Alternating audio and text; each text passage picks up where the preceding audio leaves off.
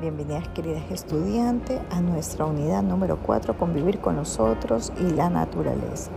En nuestra clase sincrónica del jueves 26 de enero estamos recopilando y armando la propuesta de la expresión artística como estrategia de evaluación para niños de educación inicial.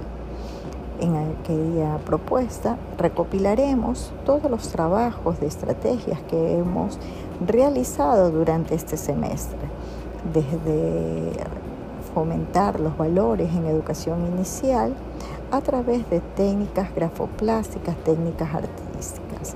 También el desarrollo de la inteligencia emocional, el cuidado del medio ambiente, el desarrollo sostenible. Todo aquello que hemos realizado durante el semestre dividido por grupos de trabajo, los mismos que deben contener la siguiente estructura.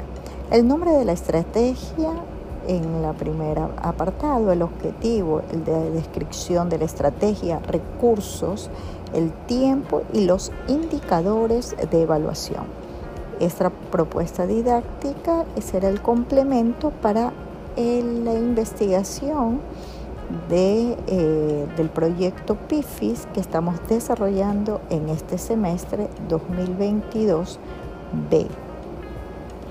Cualquier duda, no olviden de preguntar, suban en una herramienta virtual, recopilen la información, súbanlo a la plataforma CEP. Cualquier duda, escríbanme a tetoledor.ulvr.edu.ec.